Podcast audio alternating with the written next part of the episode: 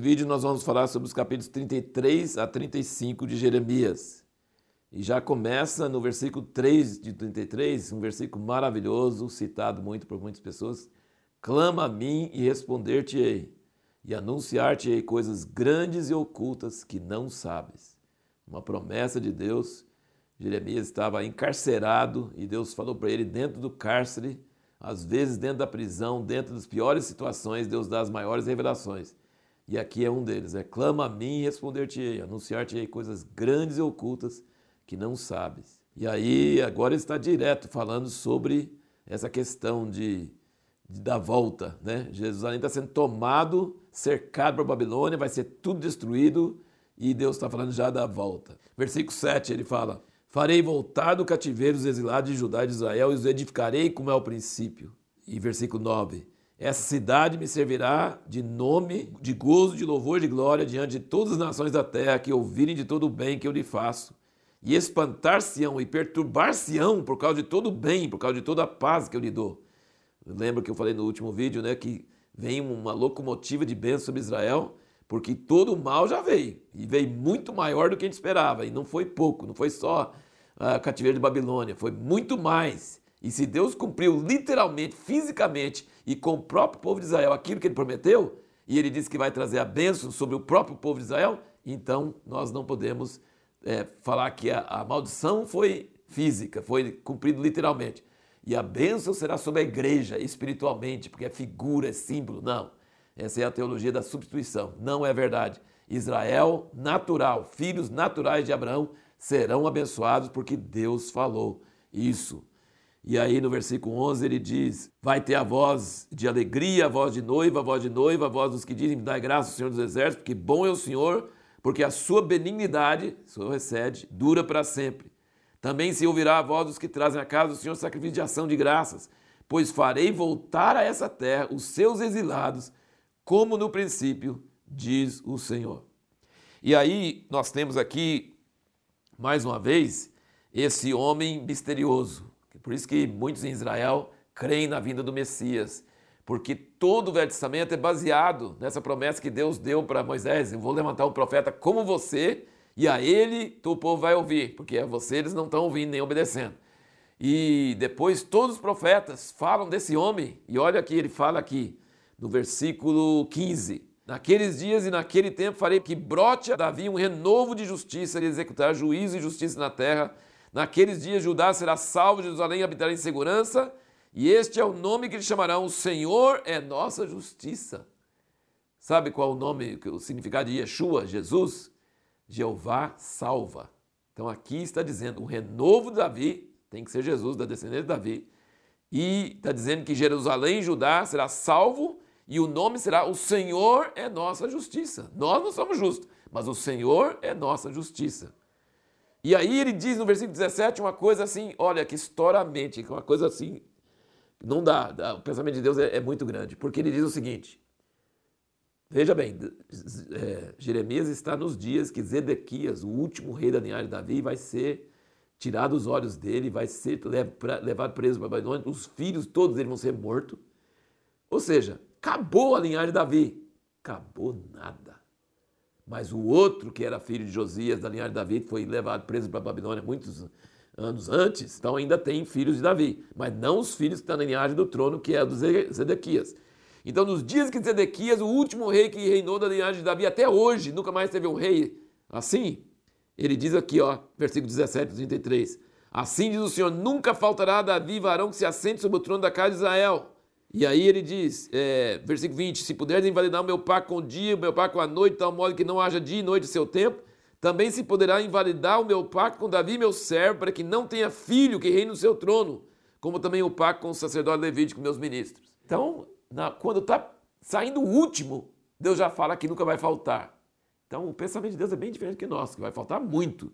Mas o que ele quer dizer que o filho de Davi, o renovo, que é Jesus, vai reinar eternamente. E foi isso que o anjo Gabriel falou com Maria antes de Jesus nascer que ele vai sentar no trono de Davi, seu pai, e reinar sobre Israel para todo o sempre.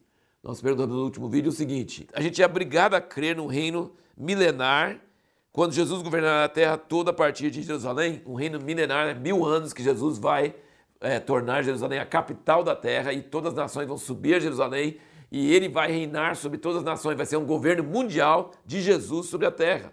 Ele vai voltar na segunda vinda, vai descer no Monte das Oliveiras, de onde ele subiu, ele vai descer no mesmo lugar, vai entrar em Jerusalém, ali vai ser o seu trono, e como diz Isaías, o monte do Senhor será levantado e todas as nações virão a Jerusalém. Então, mas isso ainda não é os novos céus e a nova terra, porque isso vai acontecer no fim dos mil anos. Então ele vai reinar mil anos antes.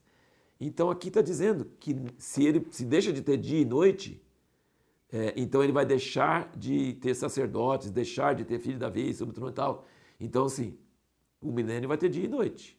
Mas depois do milênio diz que não vai ter mais noite, que não vai ter mais sol, que Deus vai ser o sol da justiça.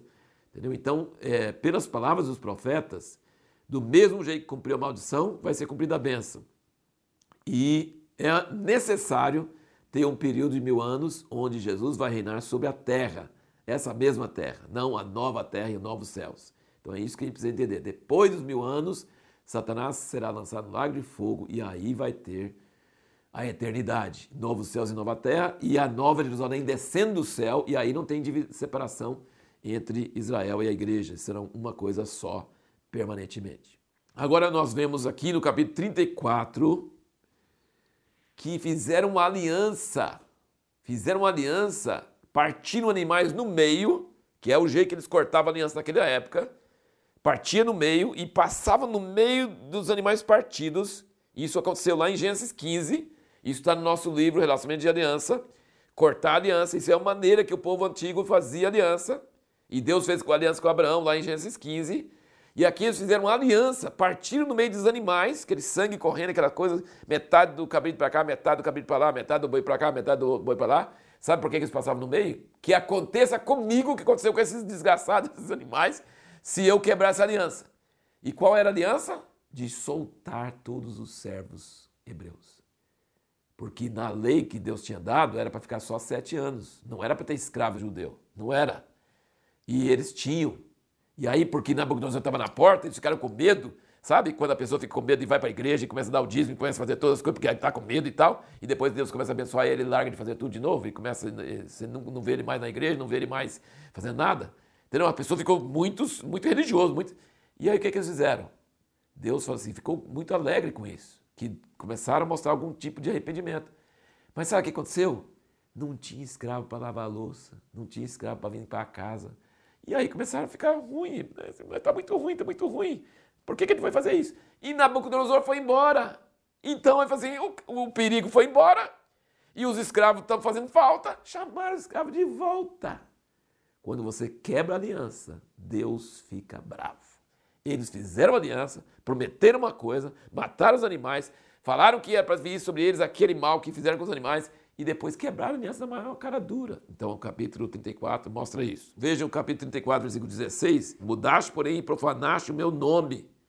Então quando você quebra uma aliança, você profana o nome de Deus. Você está fazendo uma aliança com o temor de Deus e depois você quebra a aliança, você profana o nome dele. E santificar o nome dele é tomar prejuízo para cumprir aquilo que você prometeu diante de Deus.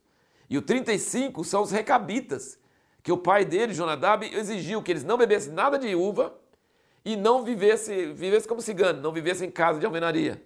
E aí Deus fala com Jeremias, Jeremias não sabia sobre isso, e Deus nem falou com ele. Ele falou, chama eles e oferece um vinho para eles na casa de Deus. Aí ele trouxe todo o vinho, deu prejuízo o vinho, né? Ele trouxe o vinho, foi oferecer para eles e falou, não, não, nós não tomamos vinho porque nosso bisavô, sei lá, quando que é Jonas, falou que não fazer isso e a gente não faz. Aí Deus falou assim, olha esse povo, o pai deles, o bisavô deles, o avô deles mandou fazer isso e eles guardam até hoje. E o meu povo, eu que sou Deus, meu povo não faz isso. E ele prometeu bênçãos sobre os recabitas, porque Deus honra quem honra a aliança. E Deus fica nervoso e bravo com quem quebra a aliança. Então, esses são é, muito interessante perceber isso. A pergunta que nós vamos responder no próximo vídeo é: qual a maior reclamação de Deus contra Israel que trouxe todas as tribulações e aflições sobre eles e por fim fez eles ser expulsos da terra?